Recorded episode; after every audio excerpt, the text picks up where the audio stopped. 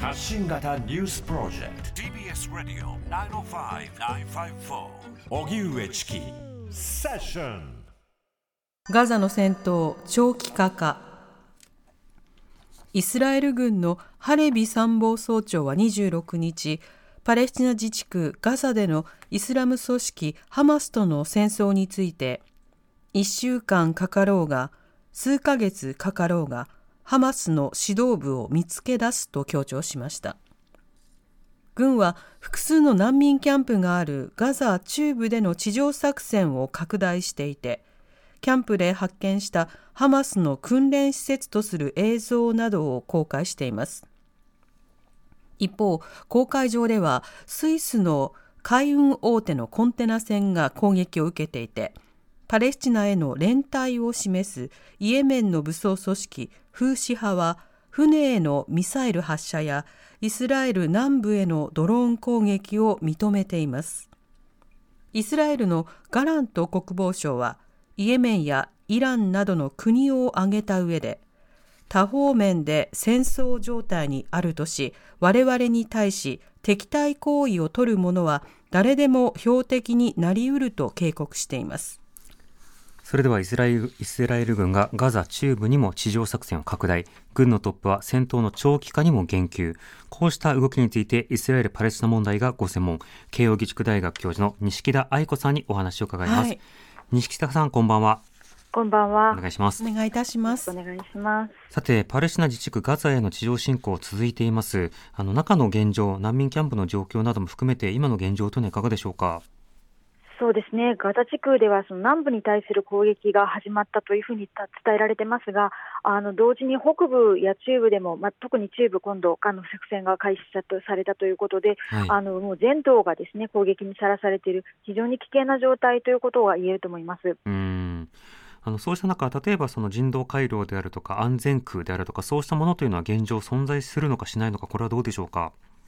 そうですね。あの戦闘の再開後、ですねイスラエル側はそれを地図を示してこちらに逃げろというふうに指示してあのそういうことを始めてるんですがあの実際にはその逃げるように指示されている先でもですね攻撃は起きているようなんですね。で私のあの知り合いにそのラファにいる人がいるんですが、はい、あの先日連絡取っていましたらあのラファにいてもその連絡を取っているその最中にもでもですねあの目の前で家が攻撃されてその崩れ落ちていくのを見たというふうにも話していまして、まあ、そうなるともうガザ地区にどこにも安全な場所はないというような状況なのかなというふうに思います。なるほど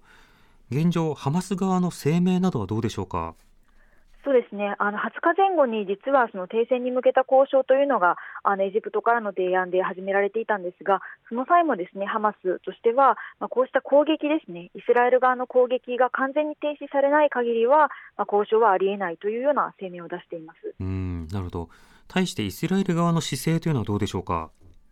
そうですね。イスラエル側は、まあ、あの正直なところ焦っているということだと思います、はい、あのだんだんその攻撃が続いている中でですねあの人質で遺体になった方が何人かずつその発見されるようになってきてるんですね、うん、でまたそのイスラエル側の犠牲者というのが、まあ、1200人という公表の数字が変わらないんですが、はい、実は実はですねあの兵士が100人以上もうすでにあの犠牲にもなっていまして、うん、まあ、成果が出ない中であのイスラエル側のあの犠牲者のあの存在がどんどんあら明らかになっていくということであの非常に焦っているのかなというふうに思います。一方でそのガザ側のパレスチナ側の死者というものも非常にこう増え続けている状況になっています。この状況はいかがでしょうか？そうですねあの今、まあ、2万人を超えたという状況でして、あのガザ地区の人口が220万人というふうに言われてますから、はいまあ、1%を超えた状態なんですね。うん、ということは、まあ、日本に計算換算しますと、1200万人以上が亡くなっているということになります。えー、これは本当に非常に大きなあの数であり、あのもう国際社会も本当に真剣に受け止めて、ですねあの一刻も早く停戦をあのするようあの流していく必要があると思います。うん1%程度ですと、まあ、100万人ほどということになると思うんですが、非常に大きな数字ではありますよね。はい、そうですね。はい。これだけその大規模な戦闘ということになりますけれども、あの周辺各国はこの停戦に対する呼びかけなどについてはどうでしょうか？そうですねあの国連であのまた決議のあの審議など始まって、ですねあの国連安保理もようやく動くようになってきてはいるんですが、はいあの結局、その国連の呼びかけに対してイスラエル側が全く応じない、それを遵守するという姿勢を示していないということが、ですねこれは、まあ、あの今回に限ったことではないんですが、うんあの非常にあの歯がゆい状態にあを招いているかなというふうに思います。なるほど。一方でイスラエル軍、領土内に向かっていた飛行物体を撃墜したというふうに公表し、またあの公海上ではコンテナ船が攻撃を受けていて、まあ、風刺派がミサイル発射などを認めているということになります。こうした動きについてはいかがでしょうか？そうですね、そのまあ、今回の戦闘の特徴ともいえるその風刺派からのイスラエルへの攻撃というのがあの衰え衰えることなく続いているというのは、やはり国際社会としても懸念が非常に高まる理由になっていると思います。うんで実際、まあ、そうした攻撃は起きているのは事実ですし、まあ、それに対してですねあの今は、まあ、あの会社の方コンテナ会社の方が航路を変えるというようなことなども起きていて、まあまあ、ある意味のそのテロに対するあの対応ということをあの各国が迫られている状況になっているかなというふうに思います。うんまたイスラエル、まあ、イイエメンやそのイランなどにもまあ警告を発していますが、やはりそのイスラエルは今後、強硬姿勢というのはしばらく崩さないということになりそうでしょうか？そうですねガザ地区内でのあの攻撃の手を緩めるということはないと思います。うんでイランに関してもう一つ懸念されるのは、あの先日、そのダマスカスでそのイランの革命防衛隊の幹部があの殺された、それがまあイスラエルのミサイル攻撃だったということもあって、ですねはい。あのライシ大統領が非常に激怒して、あの報復を宣言したりもしています。うんですので、まあ、イランがその直接ガザ地区を狙う、またイスラエルを狙うということは考えにくいんですが、まあ、こうしたその風刺派に対する支援をさらに強化するなど、ですねあの関与を強めていく可能性というのはあるかなというふうに思います。そうした中、例えばその休戦、停戦、あるいはさまざ、まなそのまあ記念日などを経由して、えー交渉の余地があるのかどうか、この点についてはいかがでしょうか？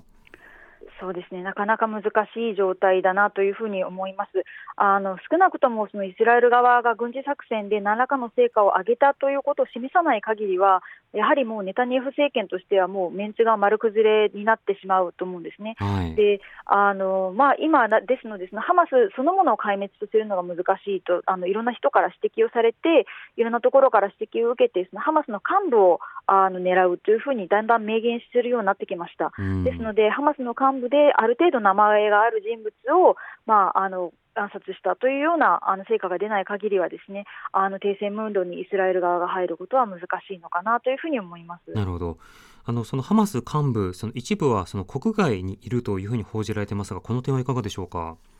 そうですね、そのイランあの、えーえーとイスラエルあの国外にいるそのあのハマス幹部に関しても、実はこの停戦後にですねあのイスラエルはもう標的とするんだということをあのすでに明言しているということも報じられています。はあの今の時点で、まあ、あの暗殺してしまうと、それこそ停戦合意が成り立たなくなってしまいますので、い。うんまあ、今の時点ではむずないのかなとは思うんですが、やはり長期的に考えると、こうした人々もですねターゲットに含まれてくるのかなというふうには考えられます。なるほど。そして今日12月27日、まあ、クリスマスなどを過ごして、なおかつこれから年末年始ということになりますが、こうした日というのはイスラエルやパレスチナにとっては特別な日には当たるんでしょうか？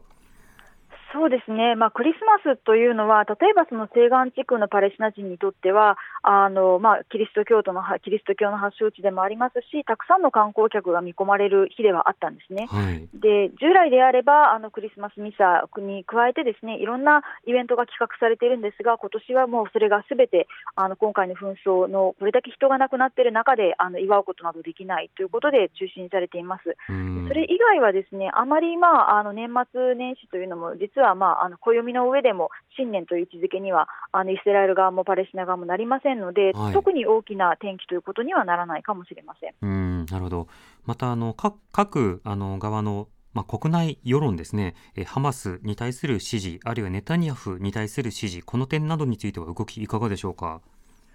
そうですね、そのハマスに対する支持に関しては、あの停戦期間中にその世論調査というものが行われまして、あのガザ、それから西岸双方であのハマス支持が伸びているということは確認されています。うん。ただあのハマス、ガザの中の伸びが意外と低いんですね。はい。あの攻撃そのものに対しては支持をするんですが、ハマスに対する支持が大きく伸びたのは西岸地区でした。うんということは、やはりこの状況を招いている、その一つの原因にもなっているということで、あのガザの人々一般の人々の間では、かなり複雑な心境ということがあの見られるのかなと思います。うん。まあ、戦闘に対して、まあ、あの相当程度疲弊しているということは間違いなさそうですね。そうですね、もうあの長期にわたりその食べるもの、飲むものすらろくに入らない状態ですので、本当に疲弊しているかなと思います。イスラエル側、ネタニヤフ政権に対する反応、どうでしょうか？ネタニヤフ政権も非常に批判にさらされていますね、こちらもあの IDI というあのイスラエル・デモクラティック・インスティテュートというところがあの調査結果を出しているんですが、非常に支持率が低迷しているということですね。であとは、まあ、あのただ、この状況を改善するためということで、その人質の救済もそうなん奪還もそうなんですが、まあ、戦争に対する支持が相変わらず高いということも、この世論調査からは出ています。ですのであの、これだけ犠牲が出ていても、ですねあのイスラエル側の世論の中では、あのこうした戦闘を継続すること自体に対する肯定の意識は強いのかなというふうに思いますなるほど。となると政権にとっては支持率が低い一方で戦闘行為に対する支持率が高いとなれば戦闘をまあ継続することそれがまあ政権を延命させることにもつながるんでしょうか？そうですね。あの戦争が終わ終わった後にですねそのネタニヤフ政権の責任を追及するということもあのかなりそのあの世論調査の中でそうそうしたあの動きに対する支持も高かったんですね、はい、ですのであの戦闘が継続する限りはネタニヤフ政権が延命できるというふうにあの考えているあの今の政権幹部が考え特にネタニヤフが考えているというのはあの大いにあり得ることだと思います。うんなるほどまたこれからさらに真冬になっていきます。長期化による影響が拡大しそうですがいかがでしょうか？そうですね。あの、まあ、パレスチナは地中海に面しているとはいえ、ですね。あの夜はやっぱりもうこの季節、10度前後まで気温が下がるんですね、うん、でなおかつ冬は雨季ですので、雨が結構降ります、であの支援のこうあの支援物資をこう行き渡らせる間でも、この雨にどう対応するかということもそろそろあの検討されているみたいですし、うん、また濡れた状態で気温が下がると、本当に低体温症など、ですね。あのそれでなくてもあの、えー、食べ物も飲み物もない、そこで体力が弱った人たちがですねあの体調不良に陥るあの危険性というのはかなり高くなってくるかと思います。ただでさえ医療物資なども含めて支援も足りていませんもんね。そうですね。はい。わかりました。西木田さんありがとうございました。はいありがとうございました。イスラエル・パレスチナ問題がご専門慶應義塾大学教授の西木田愛子さんにお話を伺いました。TBS 荻上チキセッション